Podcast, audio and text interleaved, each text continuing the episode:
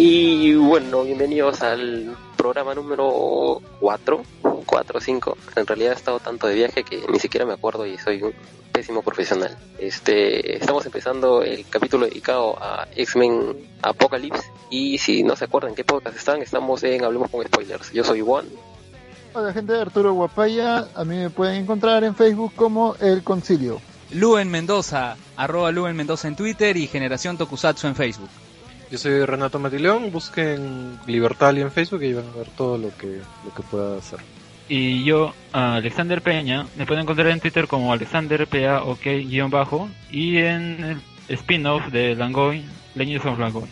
Y si tienen una Ouija a la mano van a poder encontrar a Juan Pérez. Es verdad, es verdad, es un espíritu que ronda en todos nuestros programas. Y bueno, para empezar, saludamos a los pocos amigos, como siempre, al concilio del ron de Arturo, a por favor callen Renato, al Langoy de Carlos Huerteman, al Mal Menor, que también es parte de, todo el, paquete, el pack, ¿no? De, podcast de Renato, de, sí, de Renato, a Polución Nocturna de Gunter Kramer, al Mulet Club, que este estamos trabajando junto con, con Colas, que también tiene su podcast aparte de Colas dice, y con Anastasio. ¿Y quién es Anastasio? ¿Quién es Anastasio? Dilo.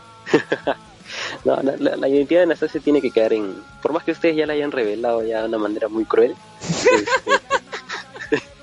ya en dos programas, ¿ah? Sí, no, ya por el bien de, salud pública y mental, eh, queremos mantenerlo así. Si no empiezan las acosadoras y todo, ya va a comenzar a tener problemas. Hemos, hemos grabado un programa muy chévere, ya estamos en el segundo, claro, porque lanzamos el piloto, ya vamos el segundo y este fin de semana vamos a tener un evento de lucha, así que sí, está, está, está muy, muy bacán. Y al menos los tres nos cagamos de risa, todo, todo, todos este, todas las ediciones. Ah, paja. Sí. Ah, y también para Agora Geek de Gustavo. ¿Y que te respondió el inbox o no? Sí, sí, sí, sí. Hemos intercambiado dos líneas. ¿Cómo que dos líneas? Explícate. Ya, y eso lo considero. Ah, sí, este, oye, chévere por saludo. Y. Ah, ya, bacán, chévere. Hasta no muy fácil. Pero Estoy esperando su segundo segundo programa. Algún día, algún día. Algún día. Sí, porque estoy esperando que haga un reply al... Ya, y a nuestros otros amigos de la familia Feliz Punk Rock Band por las canciones que nos han cedido para el programa. Y no se olviden de buscarlos como LFF Punk Rock en Facebook o arroba familia feliz PE en Twitter. Y también a Luisa Lata, Eternal Rider, por el diseño del logo que lo hizo creo en así en tiempo récord totalmente. Ah, también a, a, The Geek Planet y este saludos especiales a la señorita Yanira, que no la conozco, pero no sé por qué. Alguien me está codiando diciendo que le mande saludos. Oh. ¿Quién es, quién es el, fan así, este, camuflado acá? En sí, todos somos fans de Yanira. Hace buenos videos. Ah, eso sí. Pero yo creo que hay ahí por ahí uno que es así, fan ferviente, así, acérrimo. ¿Quién será? Como, no soy, como no soy traidor como ustedes que hablan de la identidad de, de Anastasio, no lo voy a decir. ¿Qué más? ¿Qué más? Tengo que defender a los del club. Ya, antes que se me escape, a, bueno, a la revista Libertalia, a Generación Tokusatsu, que ya, bueno, ese ya es tu cancha ya. Tienes que saludar a todo tu. Sí, saludo a todos, a todos que ya pasamos los 11.000 likes en Facebook. Muchas gracias, gente. Ahí tienen una agenda de, este mes, ¿no? Que van a estar como que en tres eventos ya. Eh, sí, a ver, te voy a contar. Tenemos previsto participar en un evento en el Parque de la Reserva que es el Freaky Fest. 11 de junio, si no me equivoco. Sábado 11 de junio en el Parque de la Reserva. Y tenemos dos eventos más que todavía todavía no vamos a revelar. Vamos a dejar en, en el suspenso. Sí, sí, sí, en el cliffhanger todavía. Pero lo, lo, bueno es que, lo bueno es que, bueno, ¿son, ¿los tres son este mes o...? No, no, no. Este, tenemos actividades junio-julio. Ya, ya, pues tres eventos relacionados al Toku en dos meses, así que aprovechen si quieren. Si, si conocen el tema, vayan. Si quieren adentrarse en el tema, también vayan y consulten, porque estoy seguro que les van a guiar de una manera muy chévere. Así es. Aunque, aunque tú todavía me debes este el recomendarme con qué Kamen Rider empezar, pero es otro tema. Ya, ya, eso lo hablaremos en otra ocasión. Pero Juan, ya. antes de arrancar con X-Men Apocalypse, que estoy seguro que va a ser por largo rato. Quiero saber tu opinión de la pela. Ya, yo que he estado en otra realidad, mira, por momentos le he sentido mucho más épica que Civil War, así me quieran condenar por lo que estoy diciendo. Y bueno, Quicksilver se roba la pela así de una manera bien, bien, bien chévere. Justo te iba a preguntar de Quicksilver, ¿qué te pareció esa escena? Aquí, o sea, antes, antes que antes que sigas, este X-Men ahorita es parte de Fox, ¿cierto? Sí, ¿Y Deadpool también? también. Ya, no sé, me gustaría, me, me parece interesante que estos dos patas tengan una interacción en el futuro, porque la escena fue gloriosa en todo sentido ya, bastante, bastante, bastante over lo ponían al pata. Ahora, in- incluso de alguna manera es, tiene lógica, luego lo que comenta él, que siempre llega tarde, porque a pesar de que tiene una velocidad así pero brutal, el pata se confía mucho en eso, porque se da tiempo pues para, para posar, para juguetear mientras, mientras está este, salvando a la gente. O sea, si el tipo se concentrara en realidad y se esforzara, como a veces vemos en, en la serie Flash, ¿no? Que el pata puta, trata de exigirse al máximo, no, no le sucedería eso, pues, ¿no? Que siempre se pierde por poco, de repente esta vez este, que no salvó a Havok, aunque estaba bien yuca, ¿no? pero pero pero es, o sea, ese, ese detalle me gustó como que él es consciente de que de que le falta a pesar de que en el momento en el que se luce o sea le gana el ego y o sea, lo, lo, lo, lo disfruta nada más Gracias por tu comentario, Juan. Y te devolvemos ahorita a Tierra 2, a otra realidad, para que puedas seguir disfrutando de los espíritus chocarreros y las peleas de perros. Eh, bueno, con eso empezamos X-Men Apocalypse.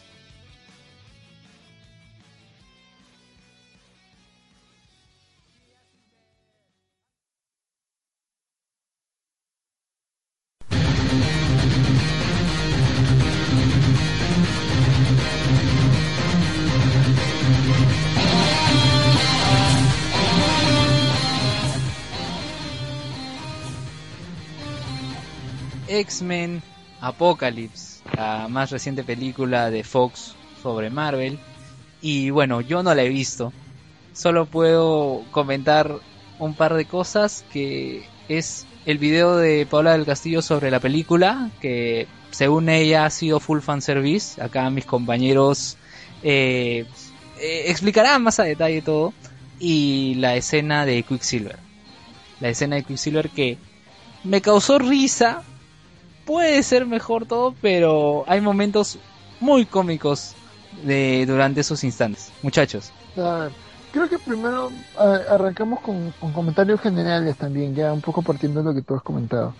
Mira, yo, yo no sé qué, qué van a haber sido la opinión de ustedes, no hemos tenido la oportunidad de conversarlo antes, pero a mi parecer es una película entretenida, pero sin embargo una película carente de historia y bastante mediocre en cuanto a, a la a la coherencia con su propio universo. Lo que pasa es que pese a sus defectos se hace entretenida, creo yo, porque se hace familiar. O sea, sigue más o menos en piloto automático, en recontra piloto automático algunas veces, eh, todo lo que se venía haciendo en las películas de X-Men anteriores. Pero, no sé, yo la sentí como que falta de cariño, como que hecha porque ya no encontraba su rumbo la película. Tiene problemas de ritmo, está desordenada, eh, la dirección es caótica, hasta la fotografía es inconstante. Hay, hay, momentos de fotografía que son muy bajas, muy buenos, cuando, sobre todo cuando están con Magneto, cuando la cámara sigue Magneto, eh, la fotografía toma un nivel bien interesante. Pero luego hay un montón de planos que se nota hechos porque ya, para rellenar, sin cariño. Entonces, yo, yo, yo diría que es una película en general inconstante. Bien, en mi caso, ah, yo tenía cierta expectativa por ir a ver la película, pero antes de que salieran las críticas y eso ya comenzaba como el raje a Snyder y todo lo que había hecho, ¿no?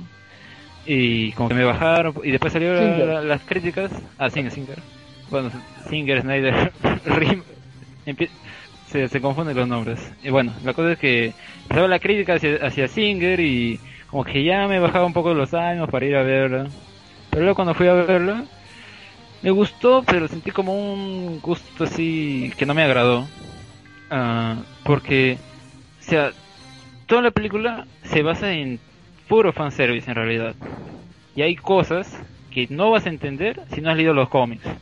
Y eso es lo molesto, ¿no? Porque ¿por qué hacen una película así, no? No, no, han, no han aprendido de, de Days of Future Past, que era muy buena, y se entendía las cosas que, que ponían sin necesidad de leer un cómic o nada. Y en ese caso como que cambia totalmente y de verdad no se entiende por qué es como como que si no como si lo bueno que logró con Days of Future Past se fuera al, al tacho con esta película. Ahora, De hecho, yo no sé- iría más atrás, ¿no? Tú sigue, sigue. Dale, dale, no, no, dale, dale. No, no, no, que continúe Arturo. Lo, di- lo dices por la trilogía anterior, ¿no? Eh, sí, porque de- yo iría mucho más atrás, o sea, para mí Brian. Singer nunca ha tenido buena mano para trabajar con los mutantes, los ha trabajado de manera muy superficial, no ha comprendido a cabalidad lo que sus historias representan, el espíritu de grupo, y muestra de ello es que de la trilogía original lo que tenemos es eh, un a Wolverine como único perso- personaje recordable. No hay otro en X-Men que haya sido capaz de ponerse a su altura. Claro, Eh, maltrataron a Cyclops en la, en la trilogía anterior, lo mataron impunemente en la tercera, que bueno, no fue de Singer, pero igual. ah, Claro. Mataron a Cyclops, eh, mataron a Jean Grey, eh, Tormenta no es ni la sombra de lo que es en los cómics. Charles Y- Xavier también lo mataron. Y lo que da cólera es que la gente se quedó con eso, con esos personajes. Incluso yo he visto comentarios que dice, ay, que vuelve Halle Berry como, como Tormento. De acá, en serio. pff. Está bien que lo han visto de niños, pero no pueden ser tan ciegos, ¿no? O sea, ese, ese, ese papel o su caracterización horrible, ¿no? Porque no hace nada. Yo no Es la, que- la que más fácil la derrota. Ya, Renato. tú. Digo que yo no sentí que fuera culpa de Halle Berry ahí, ahí sentí que el, el problema era el guion, simplemente la dirección, la, la- las películas que, que estaban para, para que la, la tenían como mujer florero, pues, ¿no? ya que, que iba a ser ella. Claro, la mujer del clima. No, no, no, es que cuando digo mujer florero es pues el adornito y ya, entonces Claro. sí, ¿no? ¿Qué, O sea, qué ahora ibas- comentamos, tenemos un mutante afro, ¿a quién llamamos? Ah, Halle Berry, se acabó. Claro. Y a ver qué. Ahora, Yo discrepo un poco con Arturo eh, en lo del protagonismo. No tanto en la saga anterior, donde sí hay un muy, muy marcado, exagerado eh, protagonismo que tomó Wolverine. eh, pero en las siguientes dos, en Días de Futuro Pasado, como en eh, First Class, First Class no es de Singer. no, bueno, no es de Singer, pero en Días de Futuro Pasado, First Class, siento no solo que ni Wolverine ni, Mystic son los protagonistas, eh, a carta cabal, digamos, tienen papeles importantes en la historia, pero yo siento que toda esta segunda trilogía se centra más que nada en el profesor, en el profe. Y La relación con, con Eric. la relación con Eric, pero eh, el personaje principal, digamos, si haces tu, tu, tu cuadrito actancial y, y ves quién es el dador, el todas estas cosas, ves que el personaje principal es, ese es el profe en las tres sagas, el, el que cumple, en 10 de futuro pasado, él es el que cumple el camino del héroe, el que aprende la misión, el, que recapacita, eh, lo mismo, algo similar pasa en, First Class, aunque ahí sí más, más asentado en la relación con, con Eric. Eh, el problema en este es que la película como dije yo al comienzo de- del programa, siento que, que Apocalipsis sobra. O sea, que podrían haber trabajado muy bien sin él.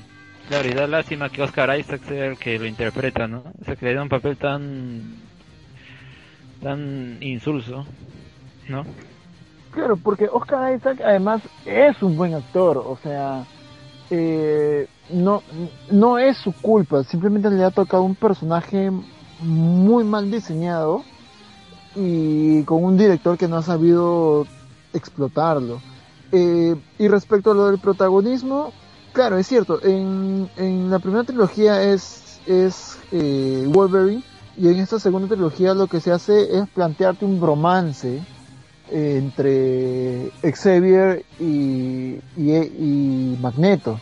Y eso, y eso es algo que de, de lo cual abusa demasiado Singer en la segunda película, porque en la primera lo que te plantean es básicamente un grupo de personas que tienen el mismo objetivo pero tienen caminos diferentes.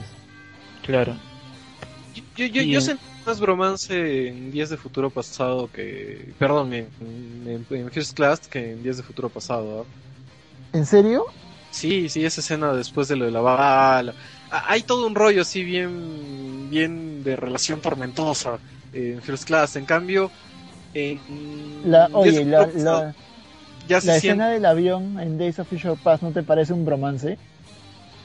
No, ahí yo, yo, yo no la sentí bromance. Como te digo, la primera la sentí más. ah, incluso hay una, algún par de escenas donde hay un contacto físico medio raro.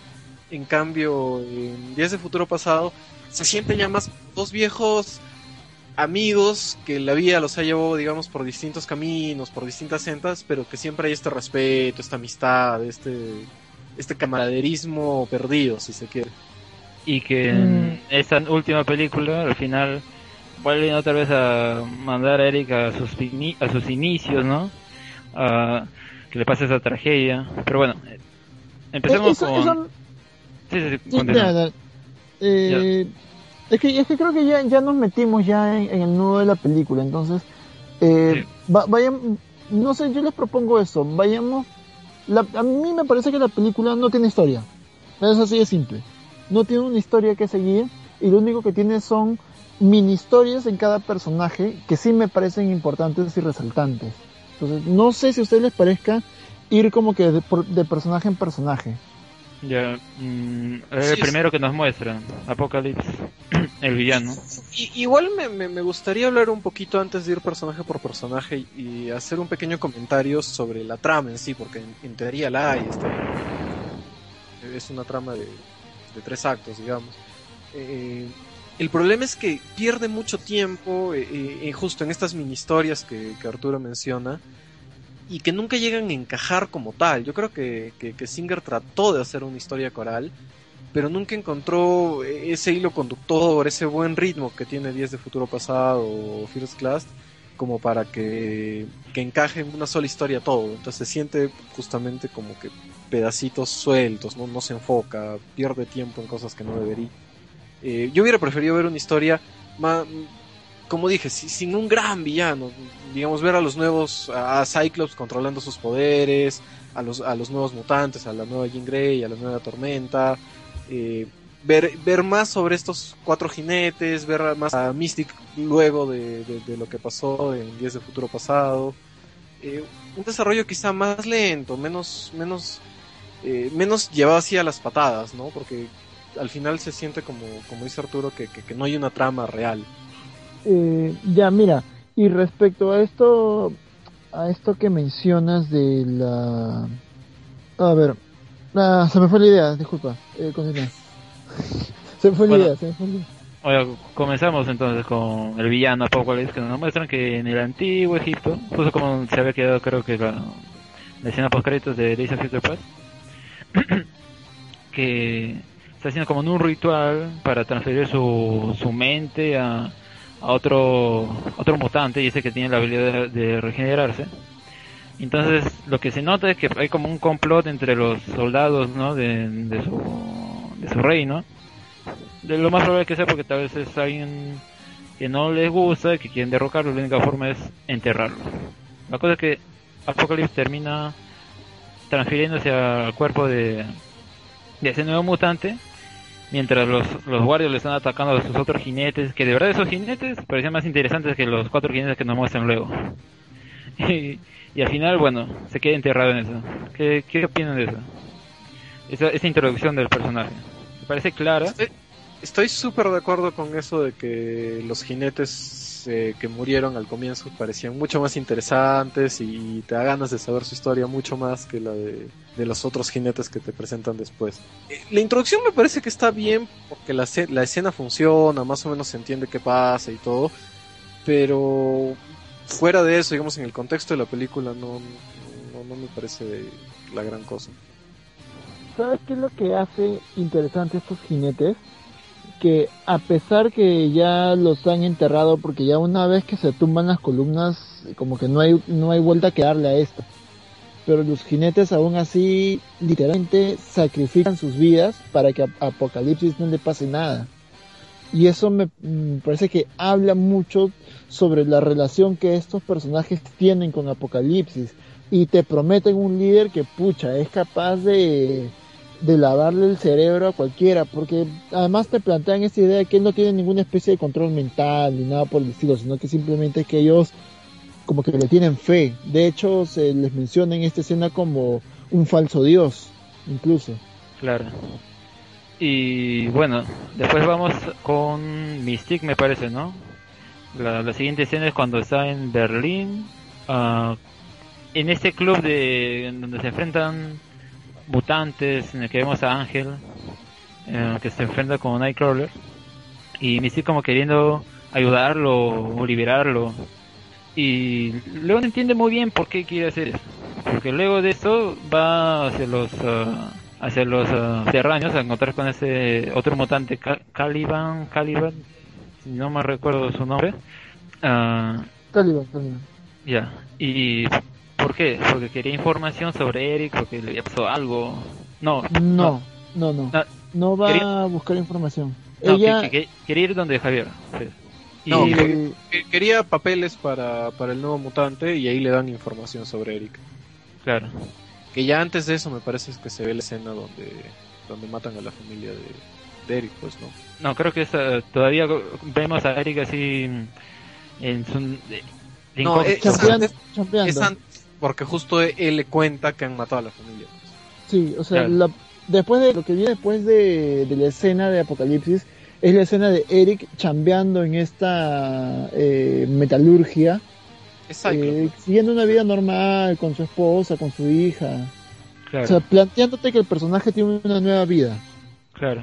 Y luego, cuando lo, cuando lo llega ese, esa parte en la que Moira descubre esa, esa tumba, o bueno, estaba tras un culto, ¿no? Que, que adoraba se dan cuenta que la película está tan desordenada que uno no se acuerda qué parte va primero, qué parte va después, porque en realidad lo que viene después de, eso es Cyclops.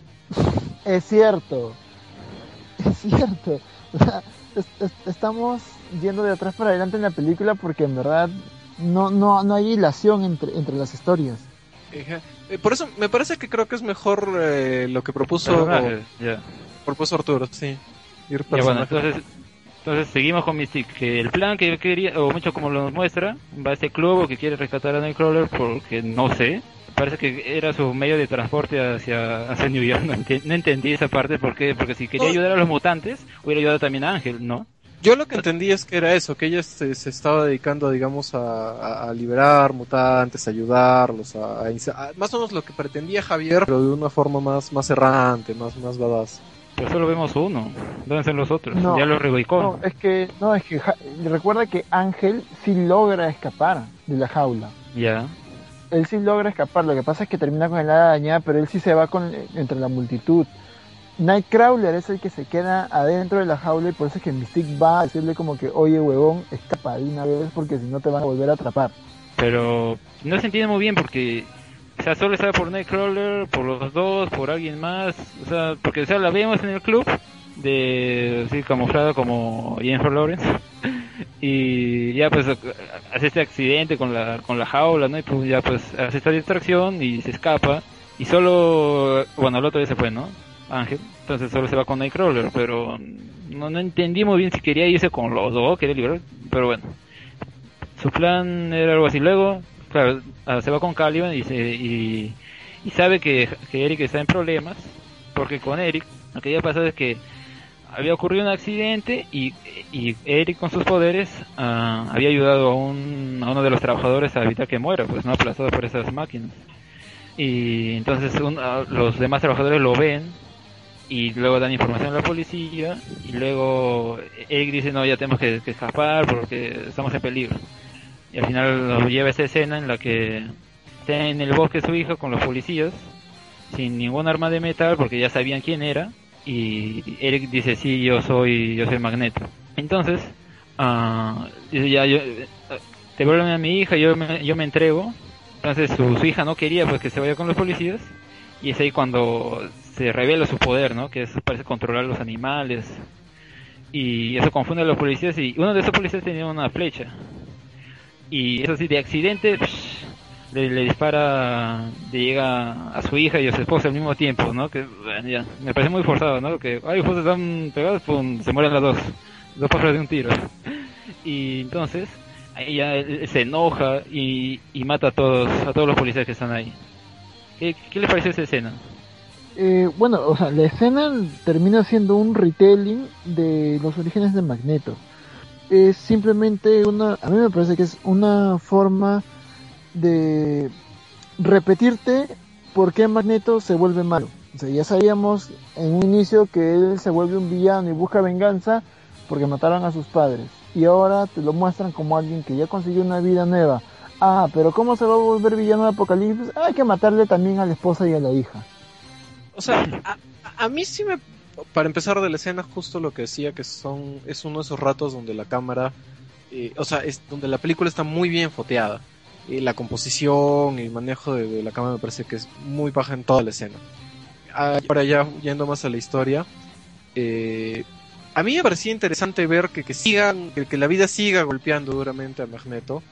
El problema es que lo que pasa después es, eh, es aburridísimo, pues, ¿no? O sea... Lo mismo. Es, ni siquiera es lo mismo, es, es peor que lo, lo mismo, o sea, es, no se ve un desarrollo real, se ve dos escenas donde le dice que toque el piso, donde aparece Apocalipsis, le dice que toque el piso y se va. O sea, yo hubiera preferido ver, ver que realmente Magneto mataba, masacraba a todos en esa fábrica. Claro, era como ya re, re, ¿cómo se puede decir? reforzar la idea que, que Magneto está mal, que es un villano y que haría cualquier cosa solo por, por lo que le han hecho los humanos a su vida, pues, ¿no? Claro, o sea, los policías que estaban ahí en el lugar, el, el que mató a su hija, se podía entender, digamos, como un acto de ira, un, un arrebato. Pero el tipo no, el tipo todavía re regresa a la fábrica, la cierra, los amenaza. Eh, entonces eh, pudiera haber sido como que el paso definitivo, ¿no? El, el punto de, de, de, no retorno. De no retorno. Que... Ajá. Pero no, lo prefirió meter a Apocalipsis en la escena. Claro, es que eso es a lo que iba yo cuando mencionaba que la película es incoherente con su propio universo. Porque yo estoy de acuerdo contigo, la escena en la que secuestran a la hija y él va y se entrega es brillante porque está técnicamente bien trabajada, esa escena en particular, y además porque la actuación de Fassbender es capaz de convencerte completamente. O sea... Ah, claro, claro. Lo, lo, mejor de la, de la película son las actuaciones de Fassbender y de... De McAvoy. Ajá.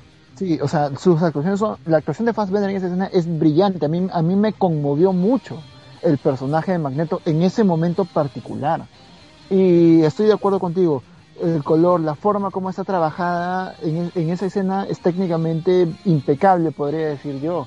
Pero esa escena no te funciona ni en la película ni a lo largo de todo el universo, ni, ni, en el universo que ha estado reconstruyendo este X-Men por segunda vez.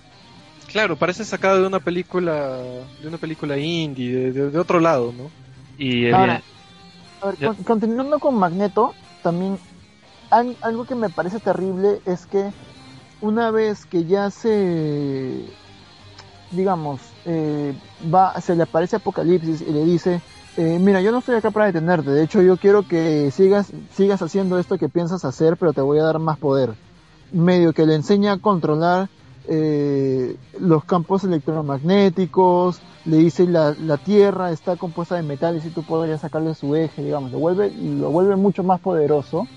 Claro, esa, perdón que te interrumpa, sí. eh, me pareció interesante eh, la decisión de Singer de que a Magneto no, Apocalipsis no le incremente los poderes, digamos, artificialmente como los otros, sino que solo le enseña a enfocarlos.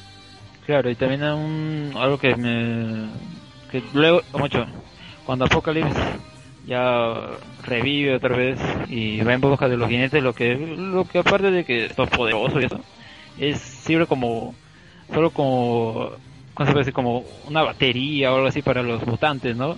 Porque con Tormenta, o sea, sus poderes, teñir el pelo, al otro le das un tatuaje, uh, o, le, o sea, es, le da una nueva ropa, yo digo, ah, o sea, ¿qué es eso? ¿Qué poder es ese? O sea, es... Uh, sí, ¿qué, ¿qué ibas a decir, Arturo? Eh, como dijo este Paola del Castillo en su review de la película, parece que uno de los poderes mutantes de, de Apocalipsis es el diseño de vestuario y decoración de interiores. claro. No, no, o, sea, o, sea, agarran a alguien que es considerado un dios en su época, vuelve otra vez y ¿qué, qué hace? Los, los, los moldea a su, a su forma, no sé, como que no, no se ve muy muy propio de alguien que es un villano, no, no se entiende bien que, que, cuál es el poder de Apocalipsis con esto. ¿no? Claro. Ahora, para cerrar, para cerrar lo de Magneto, un poco porque me parece que es lastimosamente uno de los personajes más maltratados en la película. Eh, justamente, una vez que aprende a usar sus poderes, lo único que hace es empezar a absorber el metal de todo el planeta. Y en eso consiste en su trabajo la mitad de la película. Claro, hasta el que- final que se le revela y ya y igual su cuál es el trabajo una vez que se le revela Apocalipsis lanzarle un rayo compuesto de puros metales Claro, además su, su papel durante, o sea, ya Apocalypse y, y todo lo demás es como que dubitativo, ¿no? Porque hay una parte que se confronta con Javier y dice, ah, no acuerdo que le, que le dice, pero es como que eh, se reafirma en lo que Apocalypse dice, pero luego como que está medio dudoso cuando en la parte final, y al final, bueno, ya dice que el- yo no estoy traicionando, o sea, Magnet- Magneto dice, no estoy traicionando a Apocalypse, estoy traicionando a mis amigos que son los demás mutantes, ¿no? Y bueno, A- además se siente el, el cambio, el- o sea, está a la mitad, está generando el apocalipsis Magneto, porque prácticamente lo genera él solito. Eh, sí. Está a la mitad de, de la destrucción de la Tierra y cambia de opinión y no se entiende por qué, se siente gratuito. Porque, o sea, si Quicksilver le hubiera dicho, oye, eres mi padre y, y Magneto gritaba, no, se hubiera entendido. Pero, ¿Es en Star Wars? Sí, sí. Pero. Pero no, Quicksilver solo lo ve y le dice como que, ah, sí, yo también estoy aquí porque. Ah, bueno, se está Claro, terminando. además, date cuenta que en realidad Magneto reacciona cuando Quicksilver ya está literalmente muerto. O sea, ya le había roto, Apocalipsis ya le había roto las piernas, lo tenía atrapado y este y lo mismo con, con Mystique. O sea, ya esos dos ya los dabas por muertos y Magneto recién reacciona ahí. Pero es como que no, no entiendes por qué, ¿Por qué? reacciona para salvarlo a ellos. O sea, es simplemente como que, ah, mira, ellos me caen bien, mejor los ayudo a ellos. O sea, como de- ellos se les acercó, Sí, sí, a ellos los ayuda. Algo así, ¿no? Porque son los únicos que se, que se le acercaron a Magneto, ¿no? Claro, ellos, o sea, ellos me hablaron es- bonito. En Claro. todo caso, en vez, en vez de meter a, a Quicksilver y dar a entender que de alguna forma mágica Magneto supuso que era su hijo, eh, hubiera tenido más, más coherencia que reforzaran el rollo de, de romance, de odio con Mystique. O, o con Javier, tal vez, ¿no? O el bromance con Javier, no sé, pues sí, pero, pero, o sea, digamos más o menos como se ha desenvuelto la película, hubiera tenido más coherencia, que desarrollen un poco mejor lo de Mystique y, y que Magneto por eso actúe. Eh, porque, digamos, la película te plantea un eh, el eje moral entre Javier y, y Eric, y Mystique siempre está como que al medio, ¿no? Eh, entonces por ahí hubiera podido funcionar. Pero ah, la película no tiene pies ni cabeza, pues se siente gratuito, pesado. Ya, mira, ¿y sabes dónde está, dónde me acabo de dar cuenta que la película no tiene ni pies ni cabezas? Porque en realidad el momento en el que reacciona Magneto es cuando Apocalipsis ya está a nada de ponerle las manos encima a Javier. Porque ya había acabado con todos, incluyendo a Cyclops, a Bestia, y lo único que se interponía entre él y Javier era Moira. Ah, claro, ¿no? O sea, es que ni siquiera nos acordamos el momento en el que Magneto realmente recapacita Y ahora pasando de otro otra parte de la película es de los nuevos mutantes, bueno, y uno de esos es ah, Scott Summers, Cyclops, que lo vemos como, como tiene su poder, ¿no? Está un día en la escuela, recibiendo clases, y empieza así como a, como, como a guiñar, ¿no? O sea, como que se siente algo en los ojos. Y uno ahí de los de, los de su salón dice que le está guiñando su novia. Después este se va al, baño, ¿no? Para ver qué, es lo que tiene, ¿no? Y se ve ahí como que, quiere servir esos rayos. Después va ese, ese, ese bully a, a buscarlo. Y después, tanto así que, que, lo, que lo molesta, lanza sus rayos. Y, y ya pues nace, ¿no? Cyclops. Luego su, su hermano que es ah, Havoc, que ya lo habíamos visto en las anteriores películas, ah, lo, lo lleva donde Javier y ahí vemos a los demás, ¿no? Vemos a Jean Grey, vemos a... ¿Cómo se llama esta chica? Ah, ahí se me fue. La, la china de, con el traje amarillo. Jubilee. Jubilee y ya pues no diciéndole que esa escena en la que tiene le dice Javier no tienes que disparar a la Diana que, está ahí al otro lado del río era un lago no me acuerdo. Y entonces ya se, descubre y destruye destruye la Diana destruye el árbol que está ahí le dice este árbol que, que era mi favorito de niño y pff, se, se cae no Eh, tenía sus momentos también de, de gracia, ¿no? Pero no eran tan buenos. ¿Qué, qué les, qué les parece esta escena en la que vemos a los nuevos mutantes?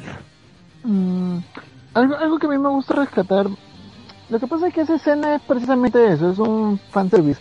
Porque vemos el inicio de Cyclops, vemos el, vemos a esta incursión dentro de la escuela Javier y por consiguiente vemos a otros mutantes. Incluso me da cólera porque se promocionó tanto a Jubilee. A mí me parece un personaje eh, tan inservible dentro de X-Men como lo es Ángel. No me su, su poder de lanzar plasma brillante no me parece la gran cosa. Pero sin embargo lo promocionaron mucho porque Jubilee era parte de los X-Men del 92. Y sin embargo, pues en la película su aparición termina siendo anecdótica, al igual que la del resto de, de otros mutantes que puedes ver por ahí. Ahora, algo que sí me gusta de esta presentación de, Cyclops es que te muestran a un Cyclops eh, no el típico bonachón medio nerd, sino que te están mostrando a un chico eh, como es un típico adolescente, o sea, renegado, medio molesto, eh, medio rebeldón, eh, con ganas de divertirse por encima de cualquier cosa y frustrado porque esta, este surgimiento de habilidades eh, lo, lo siente que lo está alejando del mundo, o sea, el hecho de que no va a poder abrir los ojos nunca más para él resulta ser un golpe un golpe emocional muy fuerte y, y se demuestra eh, en el contacto que tiene con los demás personajes o sea con, con la misma Jean Grey que por ejemplo me pareció forzadísimo cuando le dice no te metas en mi mente yo no te he pedido que me hables y no sé qué o sea dentro de todo me parecía interesante mostrar esa faceta de Cyclops Claro, ah, como acercártelo, ¿no? Al, espectador.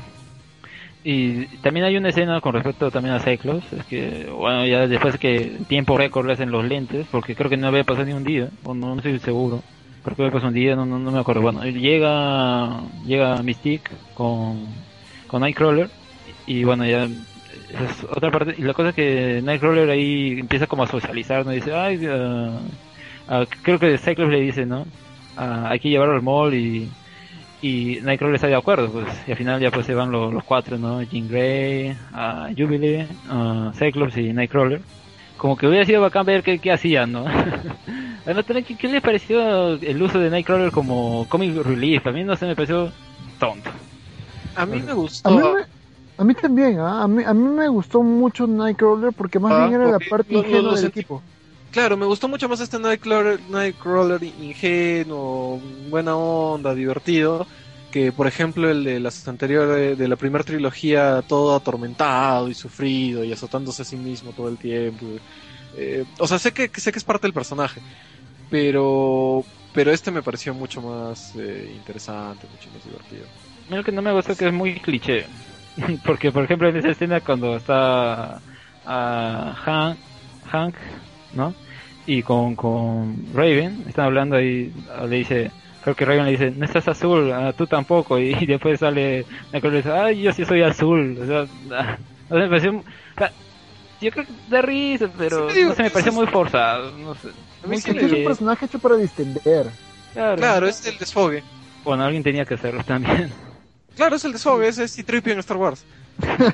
Precisamente, sí, sí, o sea, es, es completamente él, es aquel que tiene un poder utilitario, pero no es que sea la gran ayuda en la batalla. Entonces, ¿cómo, cómo compensas eso eh, dentro de una película que se trata de superpoderes? Pues dándole la, la posibilidad de distender escenas de tensión. Claro. También... por ejemplo, la escena que sí me molestó, no sé si por cliché, pero sí por predecible, es la de justo la que describías hace un rato del colegio. Esa escena ¿Cuál? en el la del colegio, cuando está con, con, con Cyclops. O sea, desde que empieza a amenazarlo el, el, el tipo este, tú sabes que va a irle mal, que, que justo va a terminar de desarrollar los poderes con el sujeto. O sea, toda la escena está cantada desde que, empie- desde que empieza. Ah, bueno, sí. Yo fue como que, ya, sí. siguiente escena, por favor.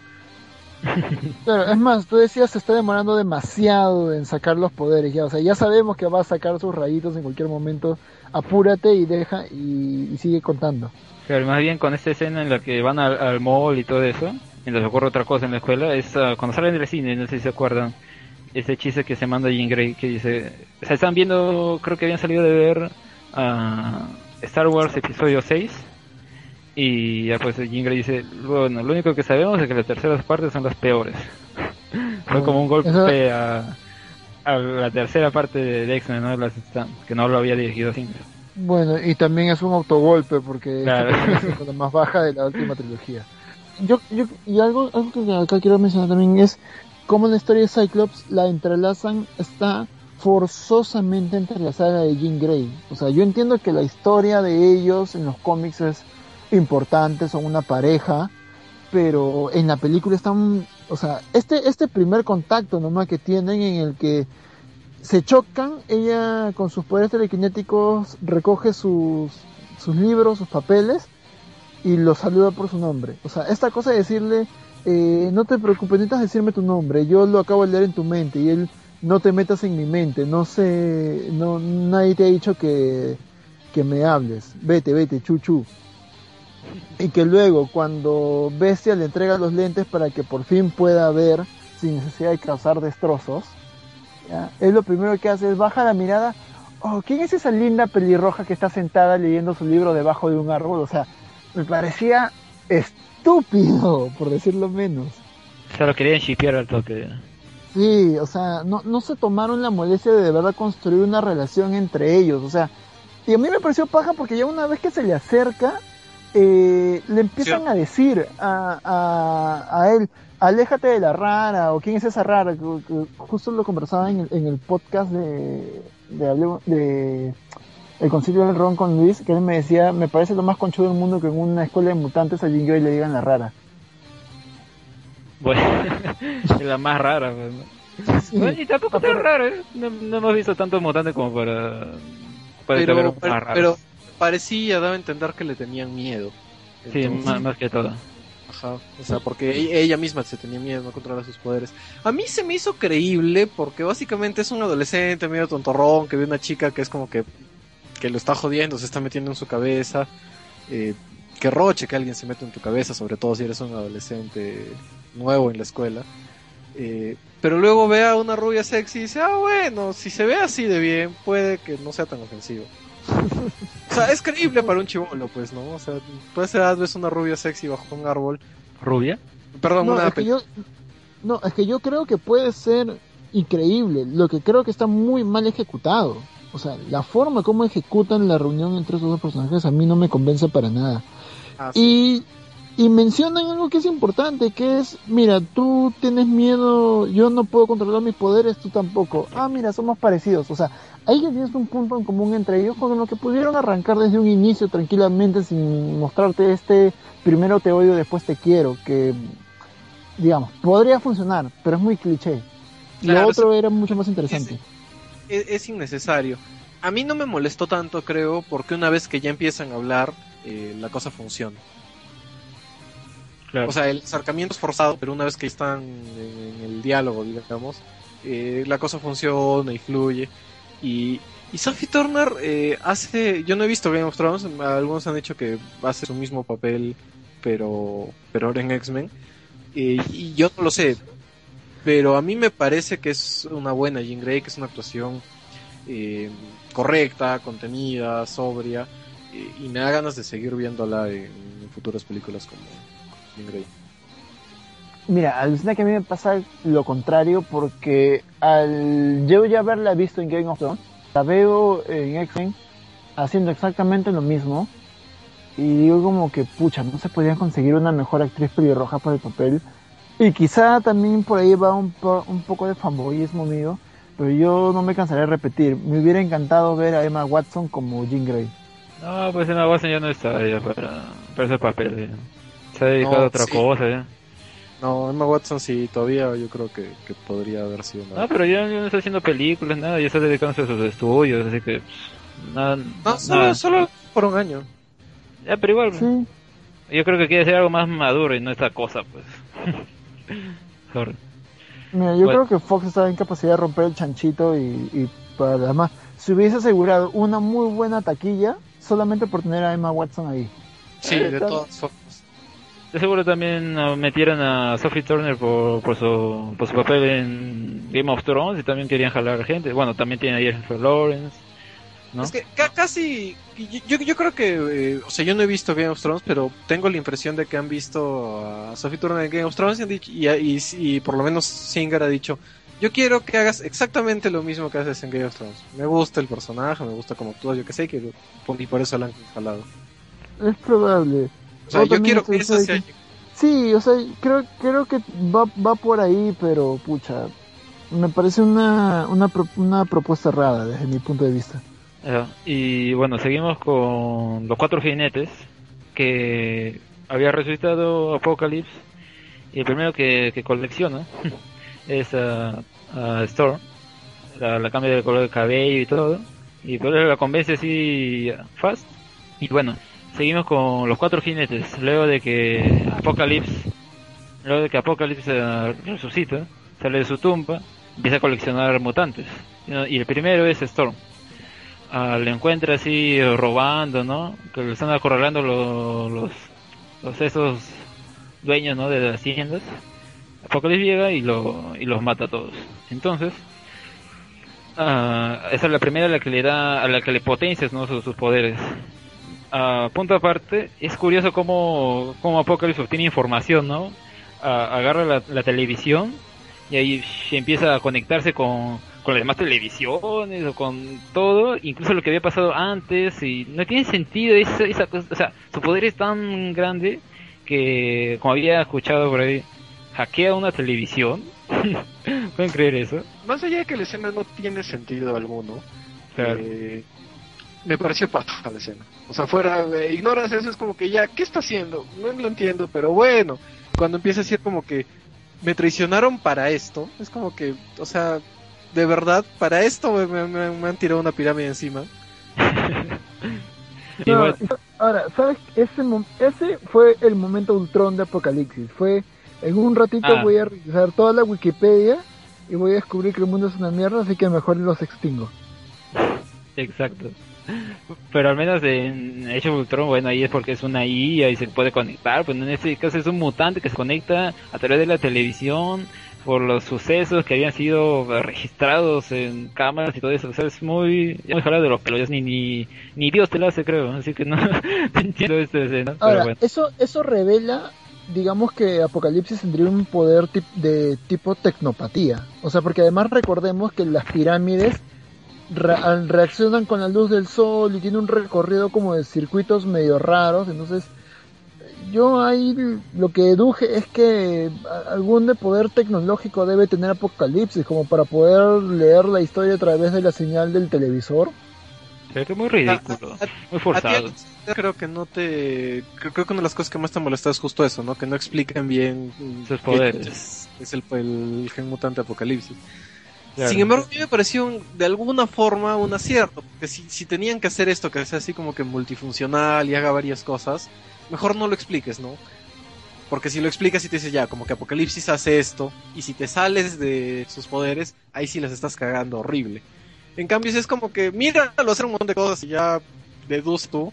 Multitasking. Ajá.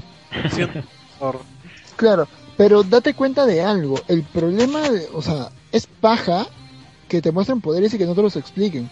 Pero el subtexto de eso es que este huevón es un chucha. O sea, este huevón puede ser literalmente omnipotente y al finalmente la- y final al final de la película la performance del villano te termina decepcionando porque tú te lo imaginas mucho más fuerte de lo que al final es. Tipo Ultron. Creo que eso es Para un mí. pro- en general de las escenas de acción de la película que están mal hechas. Entonces no, no, no llegan a, a entender, a coreografiar, a hacer bien las cosas como para transmitir. En general creo que yo casi ninguna de las de las escenas de batalla. Eh, y sí, básicamente, y, en algún punto creo que Moira explica, ¿no? Que él en realidad lo que hace es ir cambiando de cuerpo y tomando el, el Claro. poder de otros mutantes. Entonces tú lo que entiendes es básicamente que es eso, ¿no? Que es como que, que, que a lo largo de la historia habrá de haber absorbido muchos poderes, entonces que puede hacer un juego de cosas. Claro. y bien, luego de esa escena pasa a otro, otro lugar a donde va a coleccionar otro mutante. En ese caso de Psylocke, que estaba en la guarida de. de ¿Cómo se llama ese? Ca... Ay, Ca- ay, ¿Cómo, se- cómo se llamaba? Caliban. Que habla- Ahora, a sí mismo. Como Este, yo. antes, de seguir, antes de seguir, permítanme, permítanme traer caos.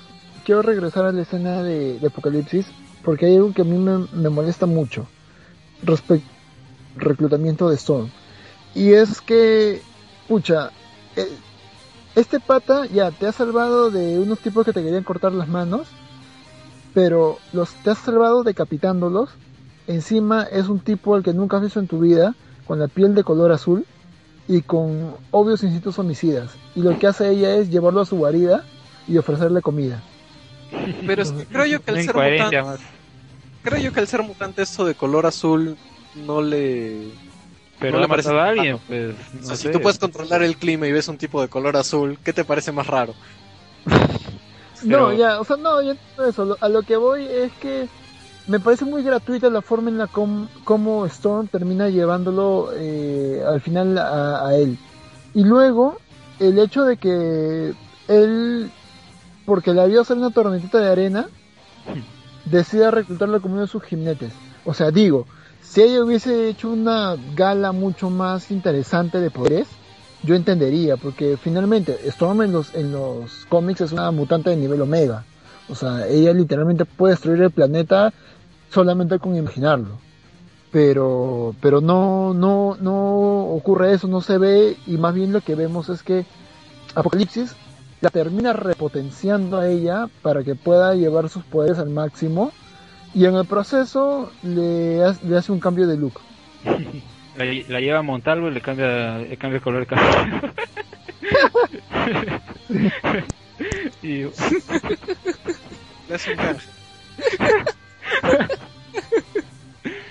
bueno, siguiendo con los jinetes, como está diciendo, va donde, donde cada bueno ya este pelado, no me acuerdo el nombre. contra ten- este contra va con este con el señor tenebroso versión afeminada Pues en serio, ese personaje me pareció bien paja, eh. no, no sé si su gesticulación, todo eso, fue lo único que, que me gustó de verdad de la película. lo es único que- nuevo. es que es paja. Sí sí era era bien paja la forma con no sé quién habrá sido el actor pero en verdad lo hizo muy bien Claro. Sí, a Muy mí, a mí divertido. me estresaba que hable en tercera persona, parecía mala. pero Alan. era parte de su atractivo ¿ah? a mí también me- al principio te molesta pero ¿Mala te parece "No puede ser". atractivo? no me parecía atractivo en este personaje porque era un bicho raro ¿Cómo, cómo que un mal atractivo? ¿Qué ha pasado? Qué malos gustos, ¿ah? No puede ser, no puede ser. No, bueno, no sé, por lo menos un mal atractivo. Y bueno, la cosa es que como Apocalypse quiere amenazar a este, este señor y, y, y sale, sale Psylocke y que, que es como su guardaespaldas, algo así lo da a entender, ¿no? Y Sí. sale, sale su espada. Que me- ese efecto me pareció horrible. No sé si, si, si se dieron cuenta. Creo que parecía como que lo hicieron justo para el 3D, pero a su- entonces se veía horrible. No sé. Y bueno, recluta un, un jinete más. sí tenía estos fluorescentes de neón en la mano A mí ya la espada me pareció chévere porque me recordó a la espada espiritual que usaban en Legacy of Kain.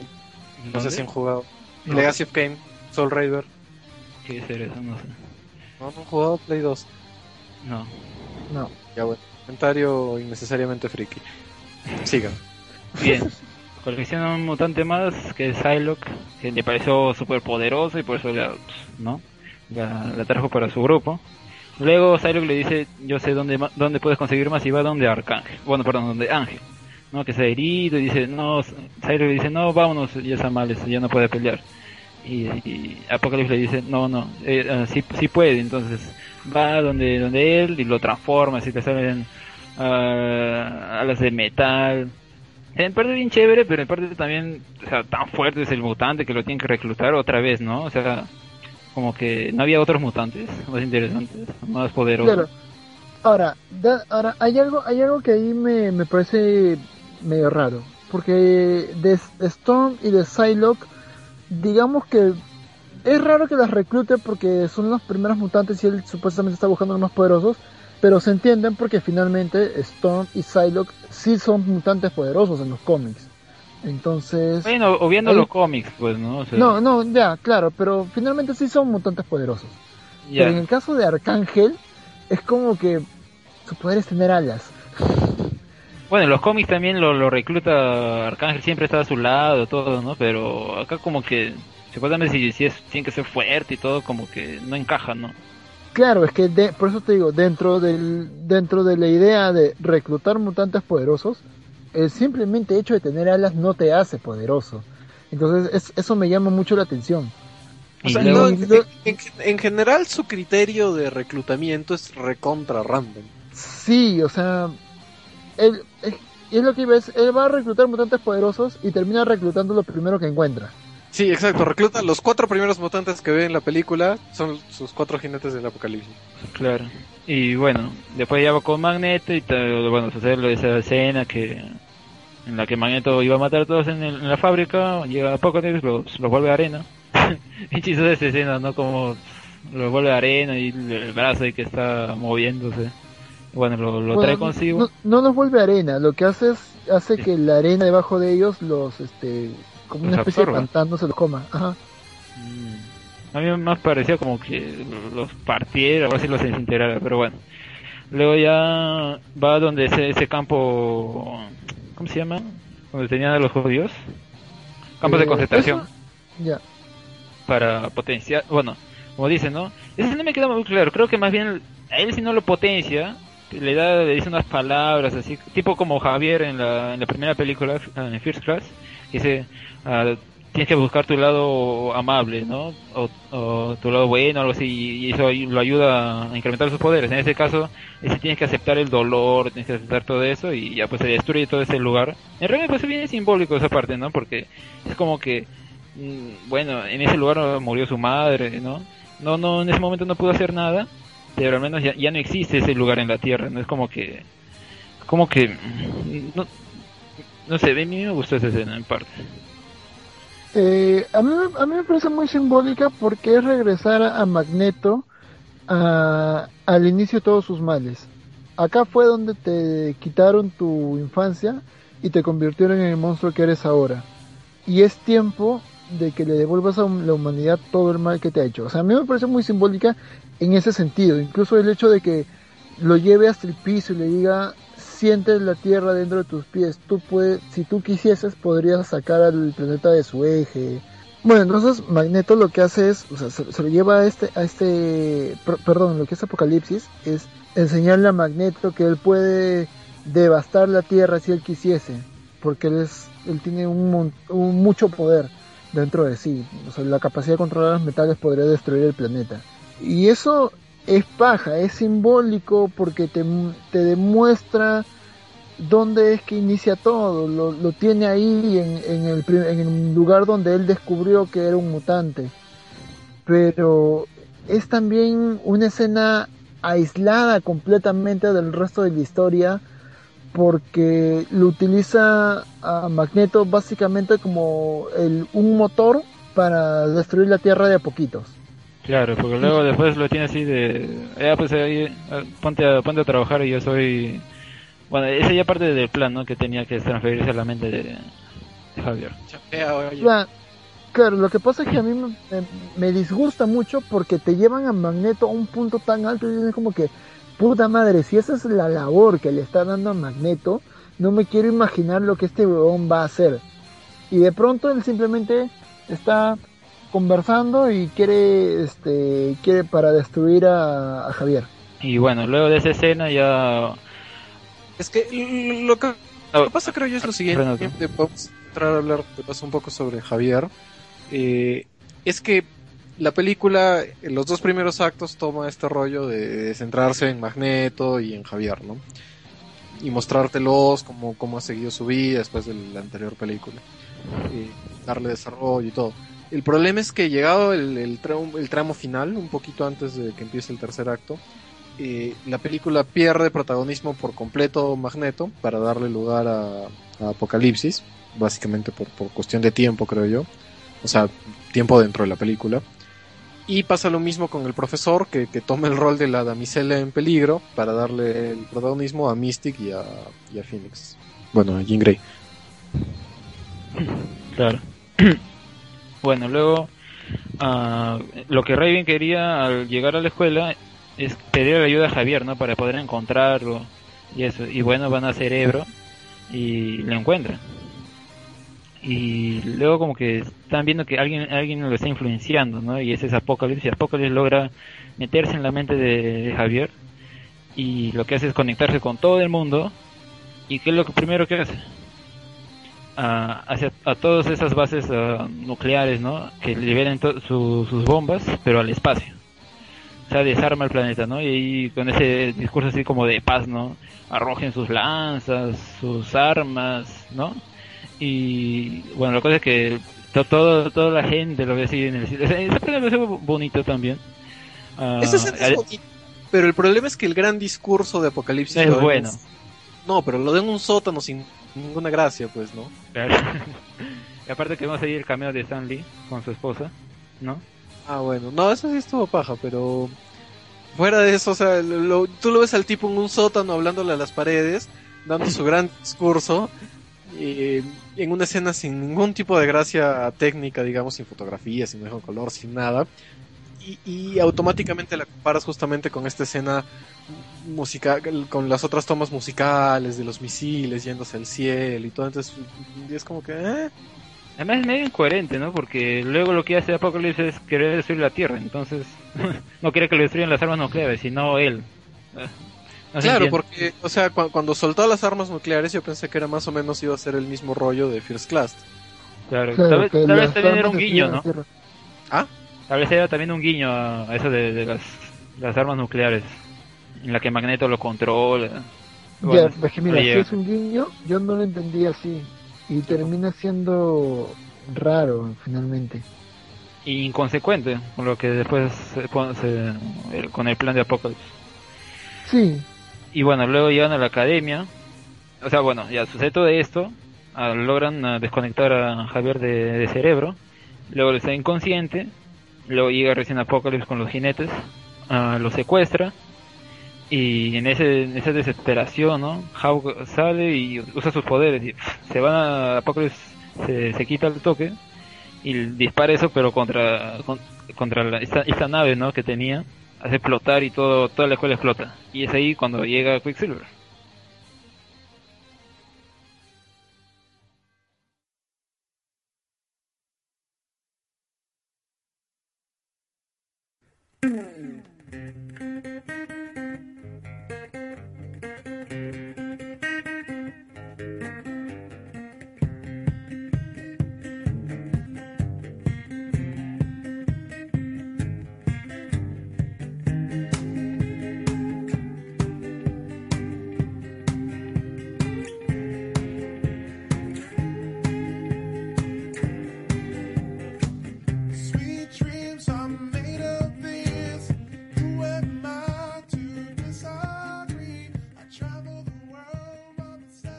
Quicksilver a salvar el día.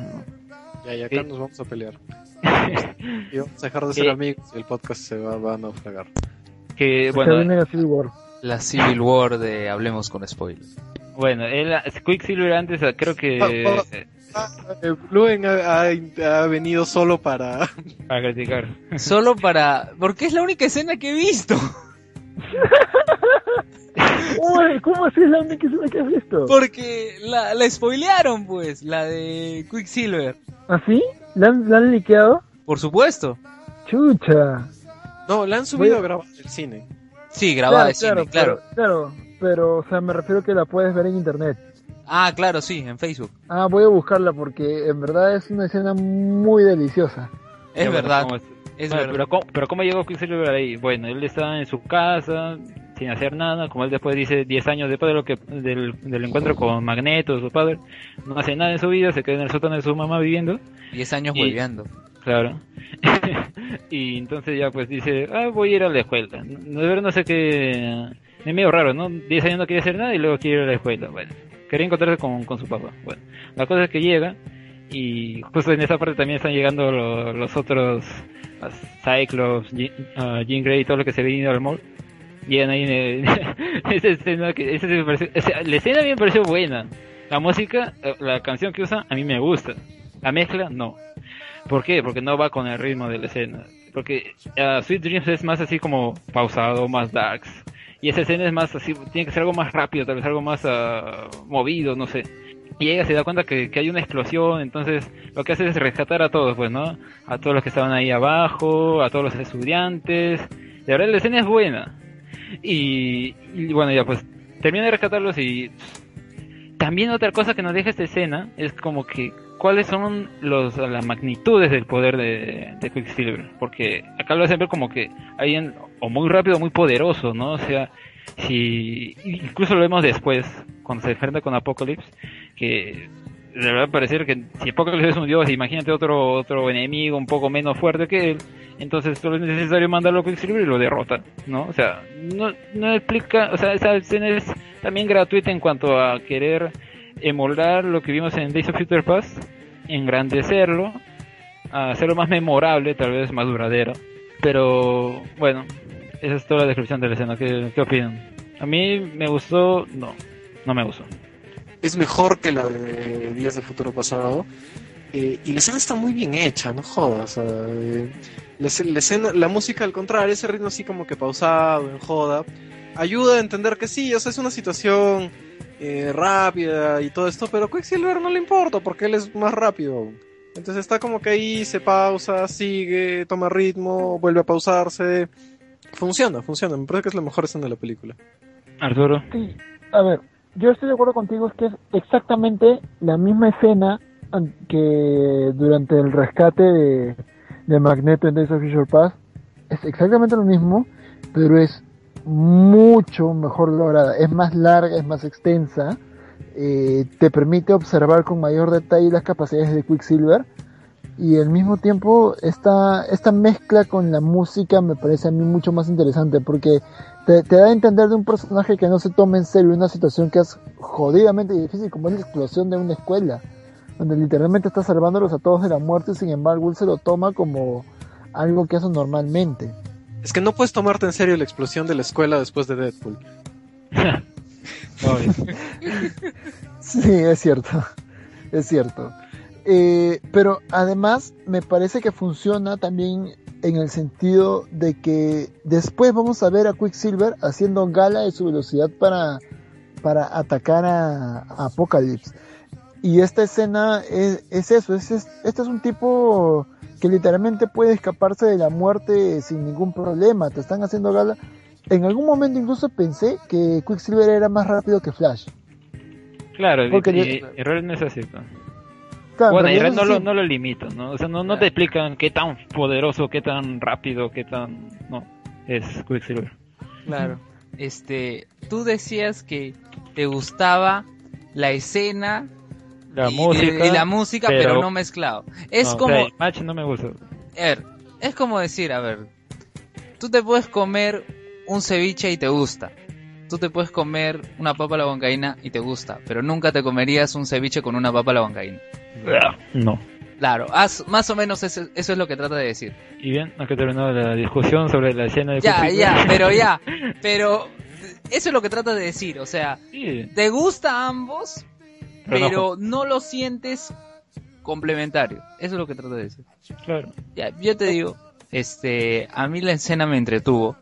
Eh, por ejemplo, me gustó la parte en la que se detiene para tomar un poco de gaseosa, la parte en la que eh, hace un gesto cuando ve que el pata quiere chapar a una chica, pero está pone una, una mueca y él también hace y, y los, los lanza y también este la parte del, del perro Claro. le agarra al perro y lo pone agarra al perro y lo pone ahí delante y la cámara sale como al inicio de la escena con él corriendo pero esta es el perro Claro, como digo, la escena es buena. Y la música a mí me gusta. Y, bueno, la combinación es lo que no me gusta, pero es- eso, eso no quita mérito a la escena. Yo, yo, yo, yo creo que la, la música ayuda. Tú dices que es medio lenta, medio pausada, ¿no? Eh, pero yo creo que justo eso, o sea, es como que le da la cadencia necesaria. Es como, un, como una mujer moviendo las caderas. No me acuerdo qué música usaron en la en Days of Future Past, ¿se acuerdan? También es una lenta. También es Sí. una lenta. Ah, es lenta. No, sí, es una lenta. Pero es que, es que precisamente por eso, lo que hacen, la- lo que hacen al poner una música lenta, con un ritmo muy marcado, eh, te permite generar el contraste entre lo lento que se mueve el mundo y lo rápido que es Quicksilver. Bueno, ya siguiendo con, con lo que sucede en la película. La, la única duda, la única duda que sí. La única Pero duda ya que- dije, pues, ¿qué más voy a decir? es que Alexander no ha querido mechar, pues es- es, eh, se ha retirado de la contienda como, como PPK. Pero no vamos a estar media hora diciendo, a mí no me gusta. Pero no a estar media hora diciendo, a mí no me gusta el match y a ustedes sí, pues, ¿no? Vamos a cansar al, al- al oyente. Bueno, Bueno, no, lo- lo- antes de ir a la siguiente escena, la única duda que sí tengo es cómo Quicksilver se dio cuenta que estaba explotando el sótano de la mansión. Sí, yo tampoco me acuerdo. Si, está, si, si, si supuestamente él todo es lento, ¿no? O sea, también no se entiende, o sea, cómo, o sea, es, es confusa esa escena en cuanto a su poder, ¿no? Parece que estaba llegando rápido y lo ve ahí, no sé cómo se da cuenta que está explotando, es verdad. La única forma que se dé cuenta que había estado en la misma escuela, ¿no? Mira, yo ahí lo entendí como que si tú escuchas una explosión, lo normal es que haya vibración. Ya, pero no me Sí. convence también la explicación que le dan. Claro, yo, yo entiendo igual es raro. Ahora, eh, algo, algo que me parece muy, muy, este, muy emotivo es el momento en el que descubren que Quicksilver ha salvado a todos excepto Havok. Claro, parece que ya, ya le llegó la explosión, ya cu- cuando llegó Quicksilver ya la explosión no le había llegado a él. Y es el único que no logran salvar. Y es cuando Cyclops se, se echa a llorar, pues, ¿no? Diciendo... Y luego, no, esa escena es después, todavía ese diálogo que dice... Yo quería que él viviera, yo no, yo no debía haber vivido porque él tenía un propósito y más bien Jean es la que le dice... No, eh, él más bien sentía que no, no tenía nada más para la vida, algo así le dice. En cambio, en ti sí depositaba su- sus esperanzas. Algo así me acuerdo. Y bueno, ¿cómo, cómo llega esa escena? Es que luego de esa explosión, ah, los mutantes todos están afuera, ¿no? Llega Striker y dice que es la primera que se da cuenta, pues, ¿no? Que el que está bajando el helicóptero es Striker. Lo- a todos los como le- les lanza un rayo así que los noquea y, y se lleva solo a algunos. No sé por qué solo algunos. Ah, y en esa que, que, que se están llevando, Nightcrawler la- con Jean y, y Cyclops se, se meten en, la, en el helicóptero para que no los vean. Ah, y luego ya pues lo lleva a esa base donde sabemos que a Logan le habían hecho los experimentos de- del arma X. Y es en esa parte en la que vemos el cameo de, de Wolverine. Luego, en esa, en esa escena también ocurre lo que el mensaje que quería mandar Apocalypse a, a todo el mundo, ¿no?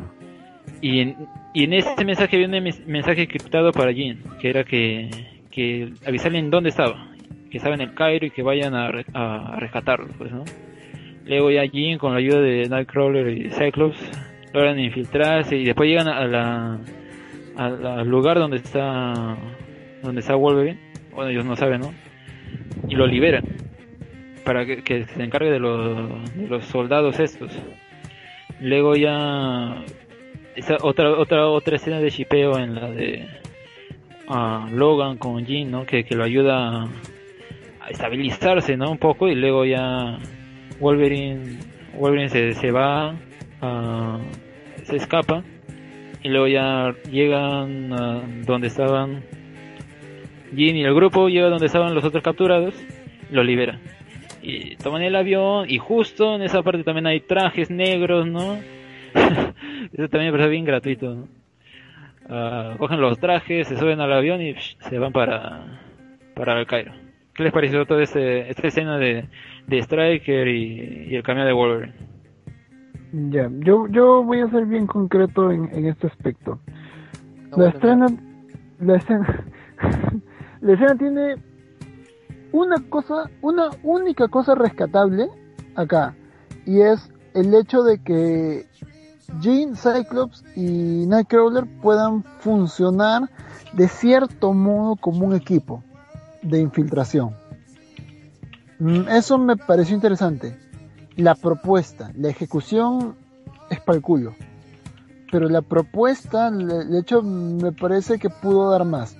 Eh, ahora, tú quitas esa escena del, del metraje final y no pasa nada con la película.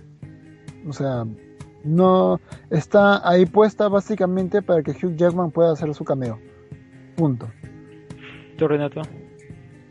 No, como te digo, me- me- a mí me pareció pésima, básicamente por Wolverine, ¿ah? porque si sacas a Wolverine todavía como que tiene algún sentido ver, ver justo eso, que, que es como que una escena para que como equipos se fortalezcan antes de la batalla final, que es como la escena en First Class de cuando están entrenando, solo que obviamente ese es mucho mejor.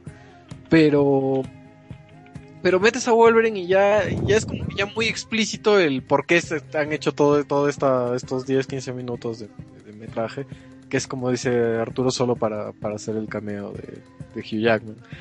Entonces como que...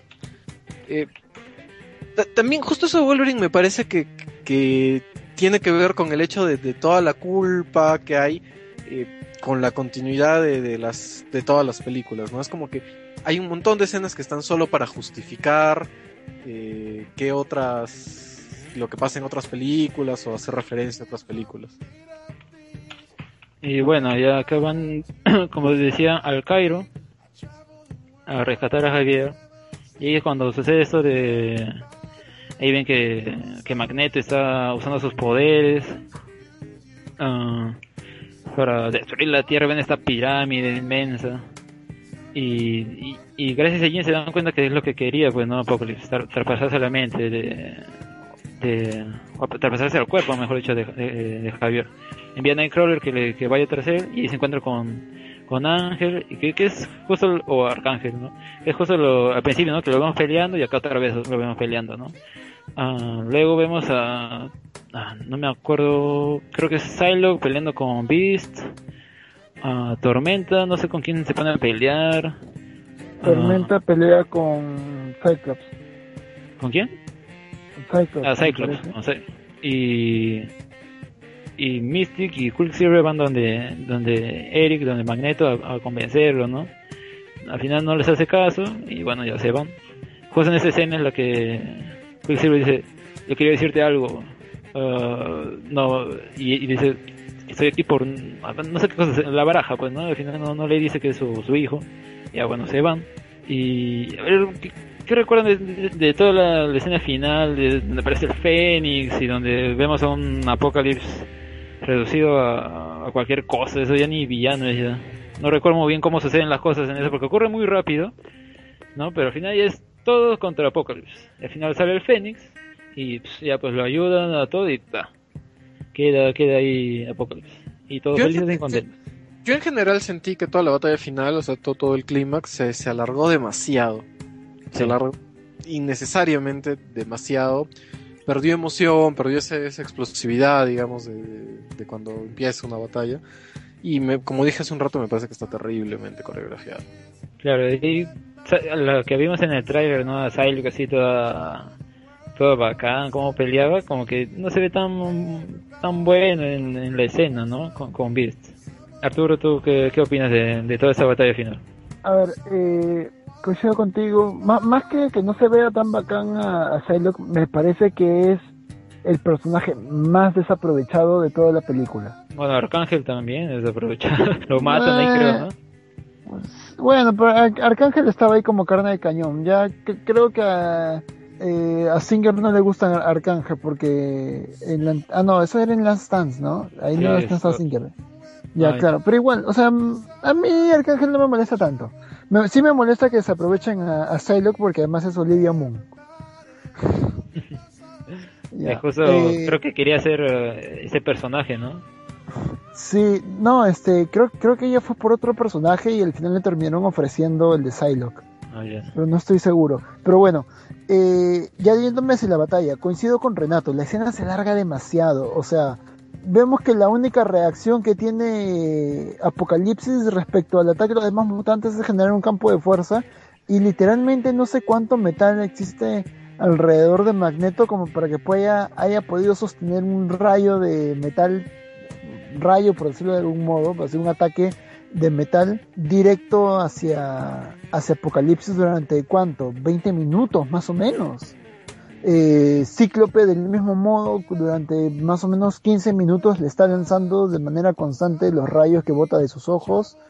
Eh, Bestia queda noqueado casi de inmediato. Moira está ahí estorbando, porque no hace Sí. nada. Claro, porque to- en toda la, toda la película como que solo sirvió para dar la información de Apocalypse y luego nada más, ¿no? Estaba ahí como que, ¿qué, qué hace, qué hace ahí con, con Javier y los Sí. demás en cerebro?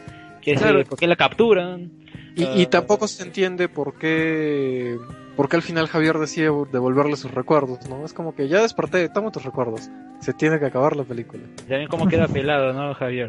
Ay, la forma en la que queda calvo es la, la cosa más terrible del mundo. A ver, Pero bueno. coméntenme, coméntenme, porque eso me, me interesa. A ver, ¿cómo quedó pelado? Es que Psylocke como iba, Psylocke Apocalipsis iba a pasarse al cuerpo de Javier, ya pues eh, eh, se forma así como una especie de, de, aura, ¿no? Alrededor de, de- del, cuerpo al cual se va a traspasar y como Apocalipsis es, pe- es pelado, entonces también se, así como que esto hace, hace, ah, no sé, como evaporarse el cabello, le cae, se le cae el cabello o algo así, y ya pues queda pelado. Pero, o sea, después de todo eso, ¿no le puede crecer el cabello después? ¿O ya es algo permanente? Bueno, recién ha pasado un día después de que termina la, esa escena, ¿no? Supongo que, no sé. Le, le gustó, le gustó ser calvo. Tal vez. La historia uno supone que es permanente, pues, ¿no? Sí, o sea, parece que es como que parte del proceso de transformación del cuerpo es que pierda este cabello. el, el cabello. O sea, no sé, pues la quimioterapia fue muy fuerte. ¿Y por qué ya usa terno? ¿Quién? Eh, claro, porque además de ser pelado ya empieza a usar terno. Bueno, porque así salen los cómics, ¿no? Claro, Es Puro fanservice, en realidad. Es puro fanservice, en verdad eso es puro fanservice, simplemente, no tiene explicación, es simplemente así es en los cómics, así que los vas a ver así. Chum. Como la Fuerza Fénix también, que no sale de la nada, que en ninguna otra película no lo pusieron, porque o sea, la Fuerza Fénix es, según yo tengo entendido, es una fuerza cósmica, ¿no? Que llega No, claro, pero a la a Tierra. ver, mira, yo te puedo entender que no quieran trabajar a la Fuerza Fénix como una fuerza cósmica porque a ellos les interesa más el término de el, el sentido de los poderes mutantes que no puedes controlar. Ya, yo te entiendo, que ya la Fuerza Fénix es los poderes descontrolados de Jean Grey. Cuando Jean Grey pierde el control se va a convertir en la Fuerza Fénix, que va a ser como su alter ego, su segunda personalidad, qué sé yo. Yo puedo entenderlo eso. El Es más o problema Lo, lo que se especula que se va a hacer con la Bruja Escarlata, digamos, en, en Marvel. exactamente. A ver, explícate, ¿cómo, cómo, ¿qué va a pasar con la bruja escarlata? O sea, Sí. también lo que, se- lo que yo creo es que va- van a convertirla en su Fénix, pero también para evitar todo el rollo cósmico y explicar todo lo que vendría a ser Fénix, digamos, simplemente va a ser como que la bruja cuando ya no puede entender ni controlar sus poderes. Ah, ya. Y bueno, pues Bueno. acá- como que sale de la nada y lo tiene bajo bajo control todavía, ¿no? O sea, ya pues... No, pero te interrumpí, te interrumpía Arturo, y estabas diciendo cuál era el- tu problema con el manejo de la Fuerza Fénix. Ah, bueno, precisamente eso que menciona este Alexander, que en el problema con la Fuerza Fénix es que en ningún momento de la película se hace mención a ella, porque lo que podría interpretarse como un primer vistazo de esta Fuerza Fénix, de esta energía descontrolada, es en realidad una especie de pesadilla premonición de Jean Grey donde ve el futuro de, Apocalipsis y la destrucción del mundo. Ya, es, ese, es, ese es el único indicio que tú puedes tener de que Jean Grey tiene la fuerza Fénix. Después de eso, no, no, no se hace ninguna mención a esto ni nada por el estilo. Y de pronto Jean Grey saca un poder de la nada, capaz de destruir Apocalipsis. Tú dices como que entonces, ¿por qué carajos no lo hizo desde un inicio? No, es, eh, en teoría lo que te dan a entender es que ni siquiera era una premonición, digamos, sino que ella leyó o sintió la mente, la presencia de, de, de Apocalipsis, pues justamente, y vio en su mente lo que él estaba, lo que él estaba planeando, preparando, digamos.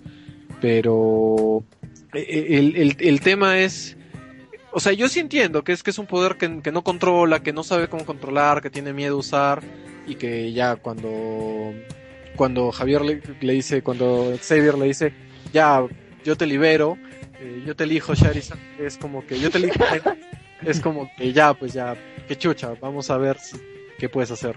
Ya, ¿sabes eso, ¿sabes eso que me hace recordar? Es, eso me hace recordar a Lex Luthor creando abominación, abominación para deshacerse de Superman.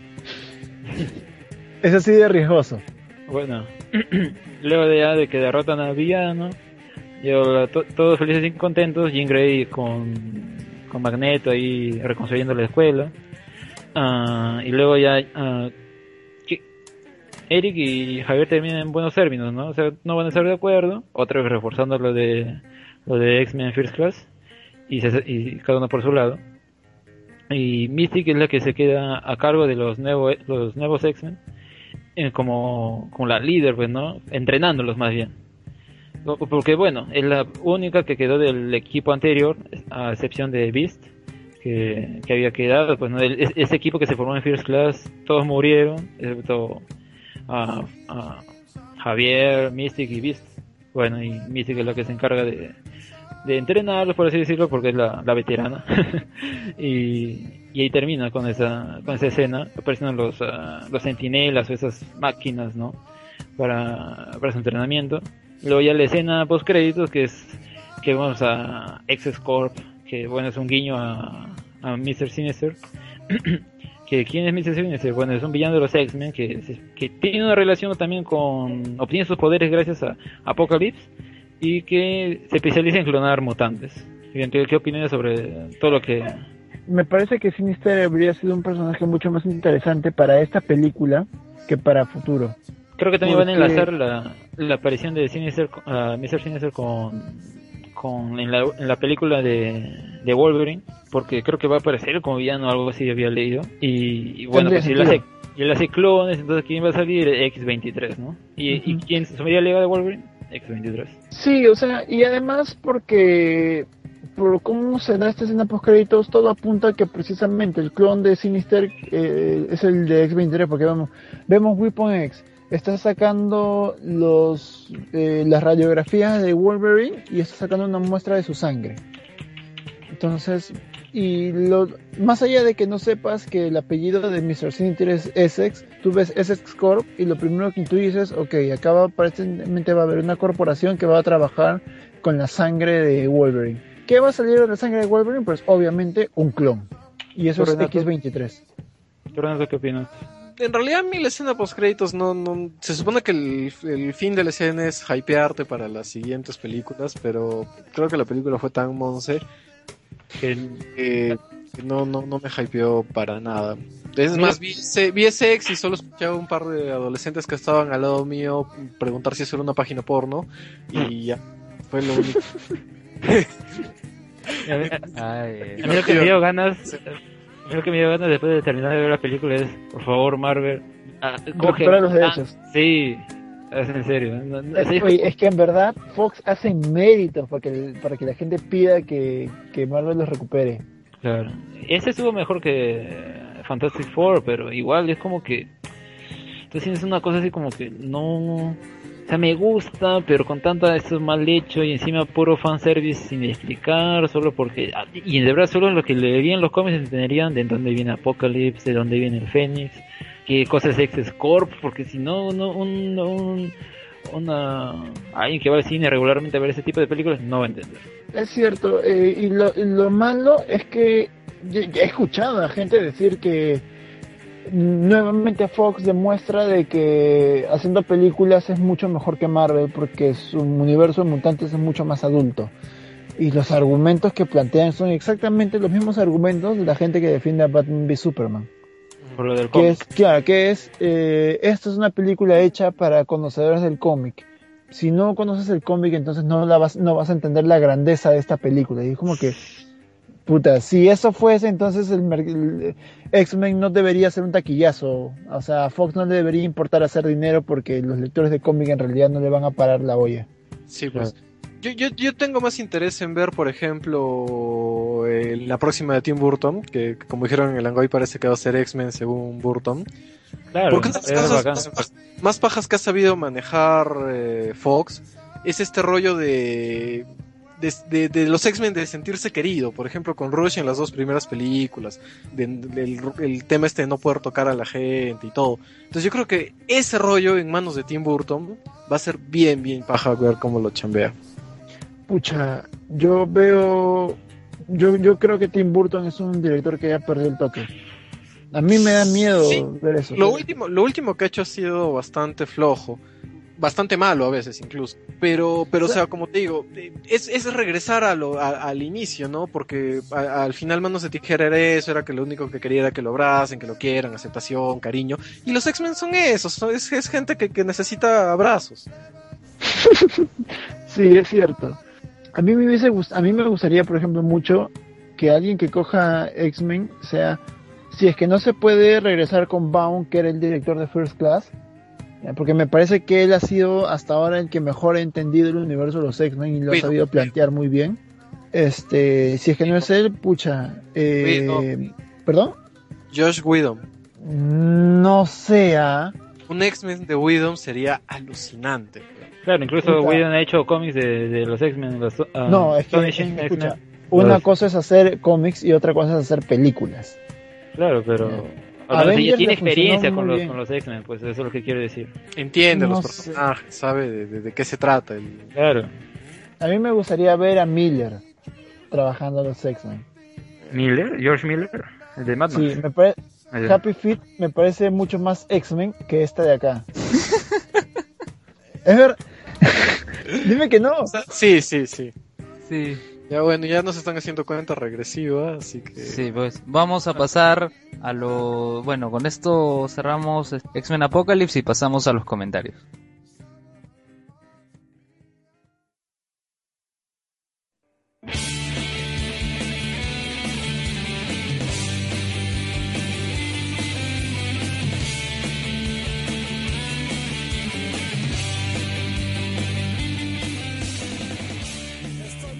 Y bueno, nos han escrito a nuestro querido grupo en Facebook, pueden buscarnos como Hablemos con Spoilers. Ya tenemos más de 100 integrantes en este grupo. Y empezamos con los comentarios. Paulo Isla Rodríguez, eh, final de la tercera temporada y teorías de la cuarta. Se refiere a Agents of Shield. Este chico Paulo es hincha de la serie, ¿eh? eh recontra fan. Sí, es recontra fan de la serie. Está bien. Luego, A Escalante Suárez comparte el link de Hablemos con Spoilers en iTunes. Renato, tú lo, tú lo colocaste en iTunes. Y lo voy a colocar, prometo que para cuando esto salga ya va a estar en iTunes. Ah, excelente. Luego, León Alejandro Rojas Mondragón. Esa escena de Quicksilver, papá. Claro, la escena de, esa que en la que no estamos de acuerdo. Omar Donaire eh, rápido, me creo yo que esa es la mejor escena de toda la película. Esa escena te paga la entrada. Claro, la escena es buena, el macho no.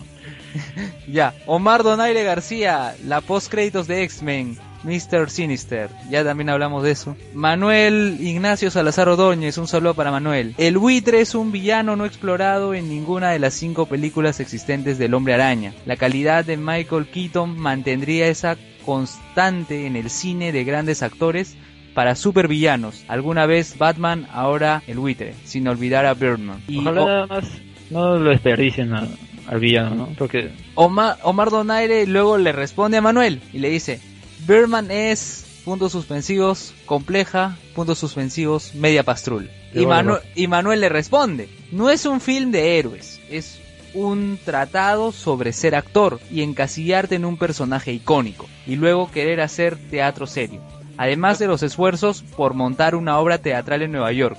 Es muy humana, pero un poco pastrula. O sea, reafirma que es pastrula.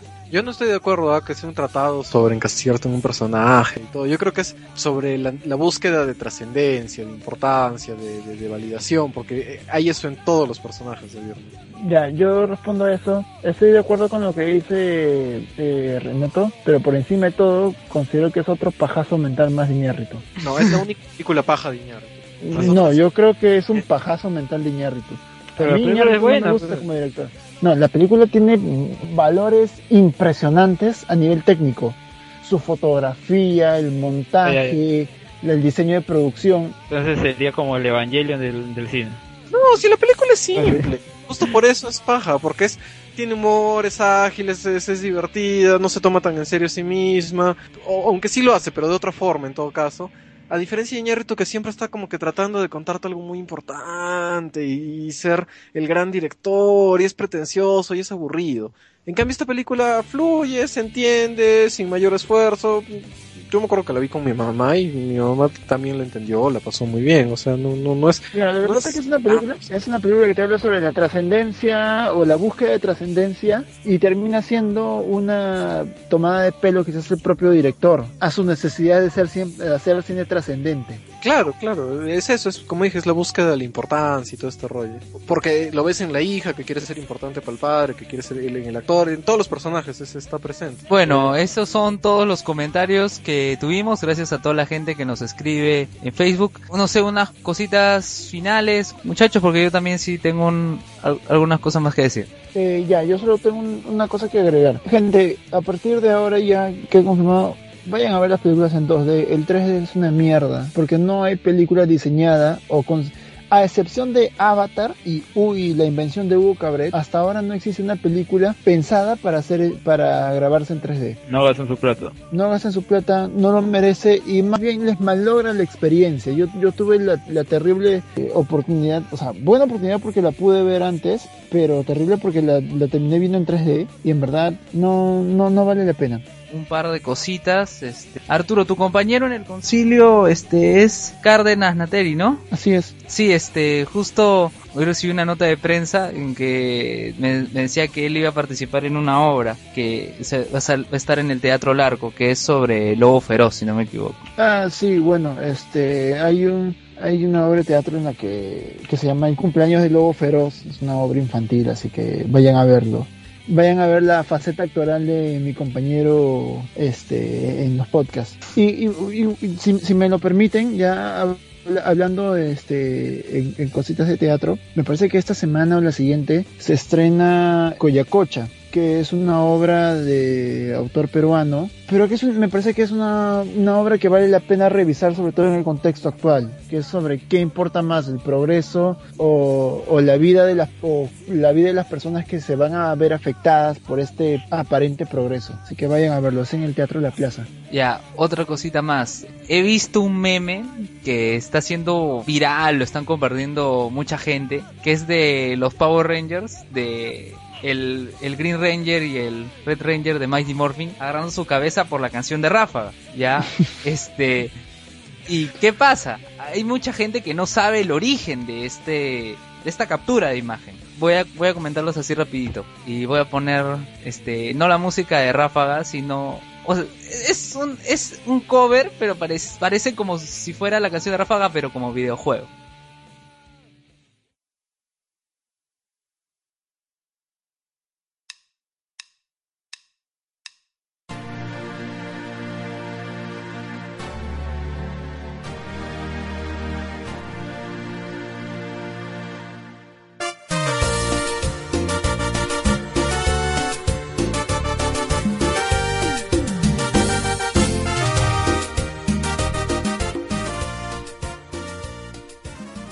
Este meme es una captura de imagen de la serie Hikonin Sentai Akiba Ranger, que es como una parodia del Super Sentai que lo hace el mismo Toei, de un grupo de, de tres frikis, dos chicas y un chico de, de Akihabara, que ilusionan y crean su propio Sentai.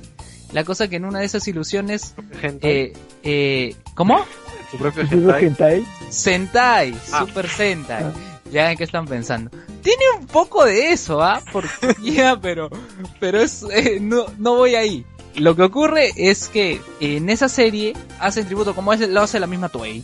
Salen personajes o, o trajes en este caso de, series anteriores. En este caso es la de la de Sioux Ranger que, que se basaron para hacer Mighty Morphin. Y como no podían decir Power Rangers, le dijeron Powerful Rangers y les pusieron en el cuello y en el cinturón como la bandera de Estados Unidos. Y entonces cuando eh, los Akiba Rangers tratan de convencerlos, ustedes no son los Powerful Rangers, son los Sioux Rangers, son buenos, son de Japón. Este, en ese momento eh, tiene un dilema y se agarran la cabeza. Y justo esa, esa captura de cuando se agarran la cabeza es la que usaron para hacer este meme. Y ahora todo el mundo agarra ese meme. Así estamos cuando escuchamos la canción de Rafa. Yo cuando hice mi comentario sobre Legacy of Kane me sentí increíblemente friki, pero no acabas de demostrar que tus niveles de friquismo son... ¿Qué les parece la, la canción de Rafa? Así rapidito. No, no, no, no, no me hables a mí de Rafa, por favor. ¿Cuál es la de Rafa exactamente? Eh, de cerveza, Por Porque que tú me hables de Ráfaga demuestra que simplemente tú ya no me querés, aquí ya no hay amor. Pero esta canción que he encontrado es, es curiosa, o sea, busqué la canción de Ráfaga en instrumental y me salió esta y suena como si fuera de un videojuego, muy gracioso. Ah, bueno, acabamos el programa de esta semana, que bueno, ha salido muy extenso y esperemos que sea para el gusto de la gente. ¿Y de qué vamos a hablar el próximo domingo? Estaba pensando que podemos hablar de Daredevil. ¿Qué opinas? Bueno, que o dejemos la votación. Yo creo que yo creo que podríamos armar una encuestita así como hicimos con de la Justicia. Ya. Ah, pero bueno, Pero ojalá que sea una que, que, que haya visto. Que Pero al ponerme al día en la final- semana. Al final creo que han hablado de todas las cosas que, que estaban en la encuesta. Es verdad, y en, tu- en la encuesta tú fuiste el único que votó por Arrow. No fui el único, sí. Sí, fuiste el único. Nadie más en todo el grupo le gusta Arrow. No. Así es. Bueno, pues las dos primeras temporadas son pajas. De ahí ya se va al diablo porque no saben hacer con algunos personajes. Pero ya, ya habl- hablaremos algún día de Arrow. Bueno, así acaba este programa de Hablemos con Spoiler. Nos escuchamos eh, la próxima semana. Gracias. Nos vemos. Chau. Chao. Chao. Chau.